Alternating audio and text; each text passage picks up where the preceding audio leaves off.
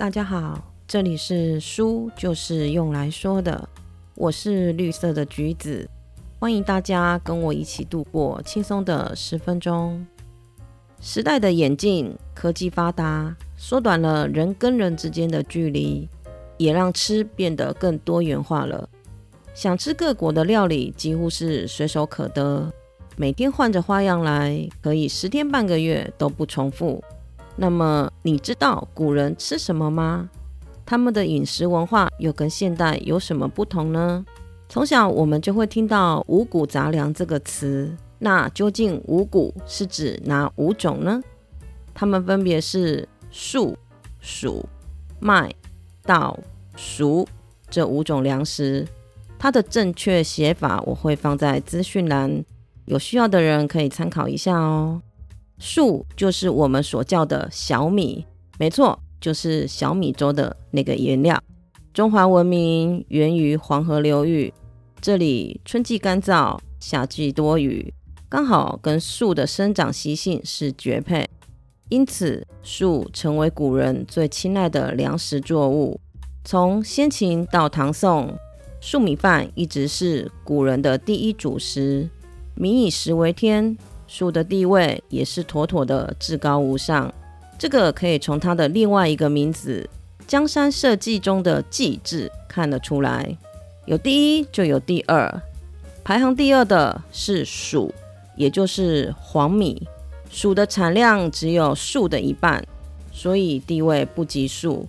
但因为黍米蒸熟后黏黏的，口感相当不错，都会被拿来招待客人。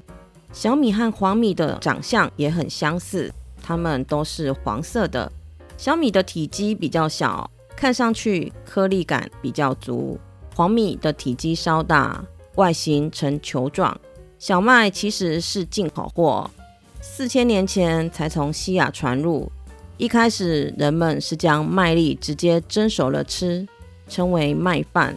应该是口感不太好，所以并没有被当时的人们所接受。一直到汉朝才开始推广用原磨将小麦磨成面粉，开始有了面条这个主食。虽然出现的晚，但符合大众的口味，很快就变成了家家餐桌都有的主食。到了宋朝，人们的饮食习惯从米饭演变为面食加各种米饭。在唐朝时，面食有一个有趣的名字叫饼。如果我们穿越回唐朝，在点餐时可能就会闹笑话了哦。水稻是现代人最常吃的主食，在七千年前就开始种植跟食用，但因为有很长的一段历史时期，政治跟经济中心都在北方，稻米作为南方局部区域的主食，并没有普及到全国。直到宋朝，经济中心南移，加上引进越南高产耐旱的占城稻，这才形成了南稻北麦的主食格局。最后来说说粮食中的最后一个黍，其实就是指豆类，最常被食用的就是黄豆，主要也是蒸熟了吃。黄豆的口感差且不容易消化。但因为黄豆一年两收，产量高于树，它就是最好度过饥荒的农作物。在战国时代，甚至成为了主食。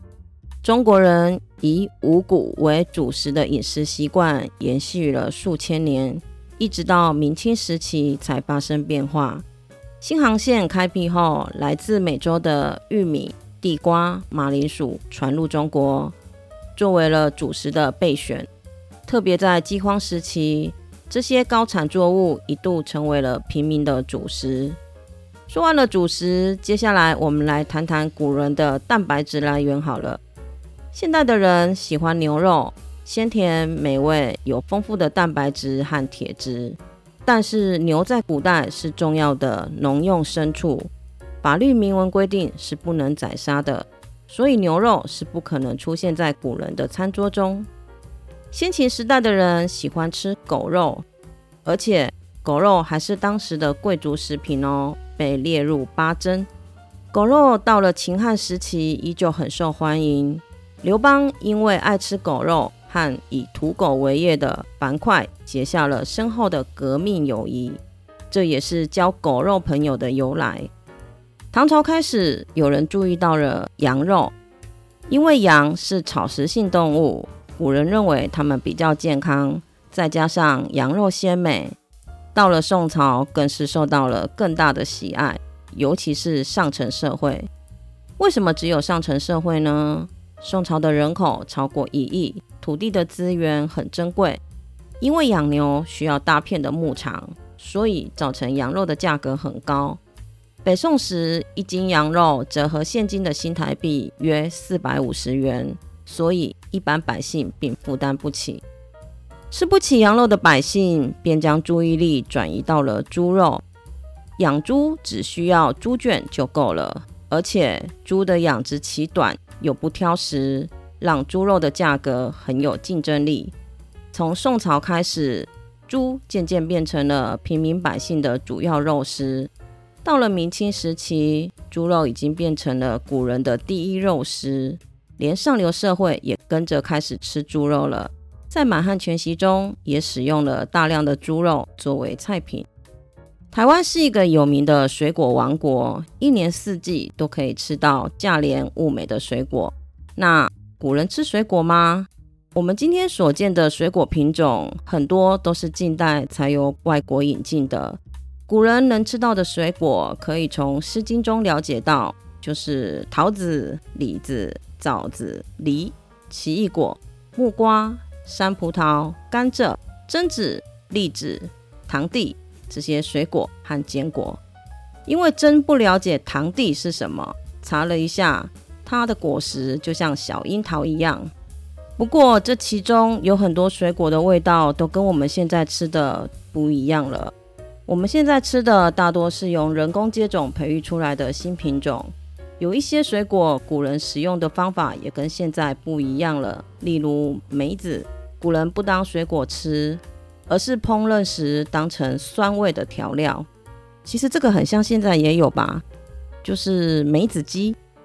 汉朝张骞出使西域，开通了丝绸之路，大量的进口水果传入，其中最具代表的就是石榴和葡萄。商周时期，古人吃的葡萄是野生的，叫山葡萄。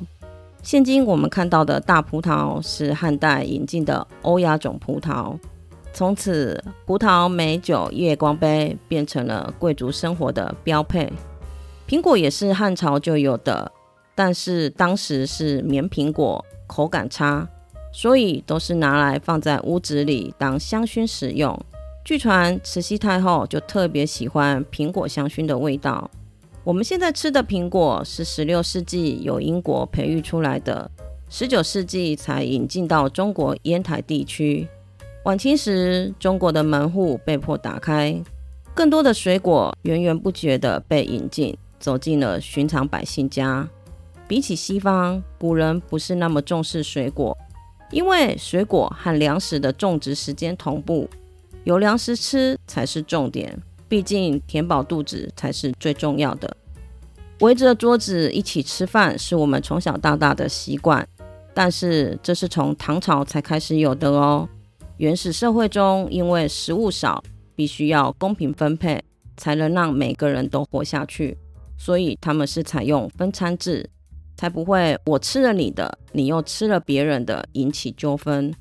常常会在电视剧看到一个人一张小桌子，自己吃着桌上的食物，大家应该都不会很陌生。这就是所谓的分餐制度。进入人跟社会后，虽然食物充足了。但是因为文化的习性，古人还是习惯分餐制度。在周朝，分餐制度还变成了一种礼制。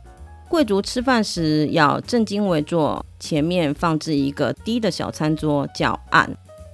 会采用分餐制，除了是文化的传统外，跟当事人的坐姿其实也有关系。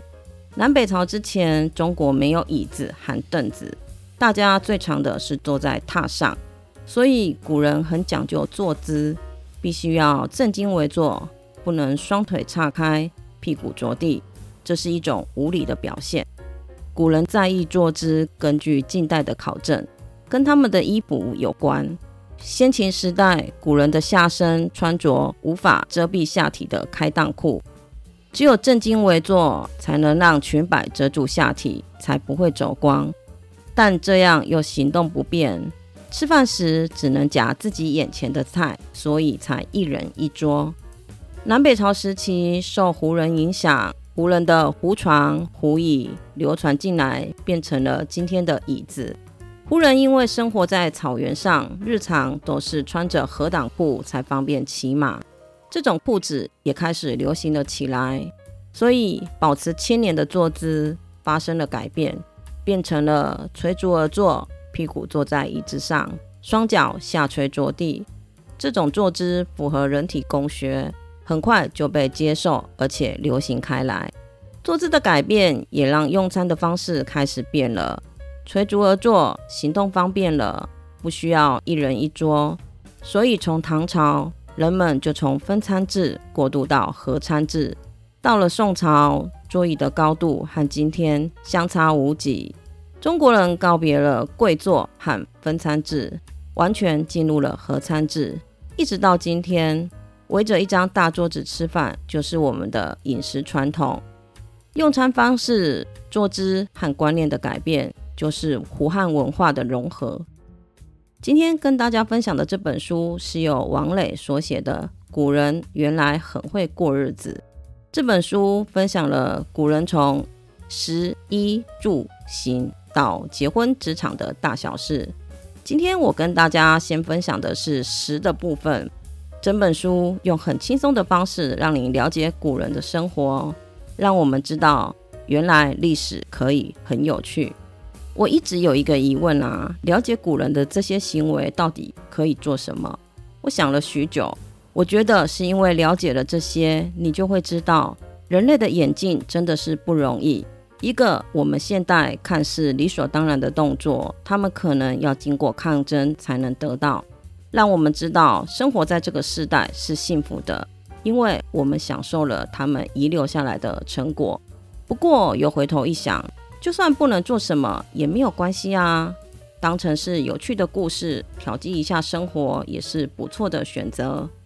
谢谢你今天的收听，如果你喜欢我的节目，别忘了帮我按一下追踪。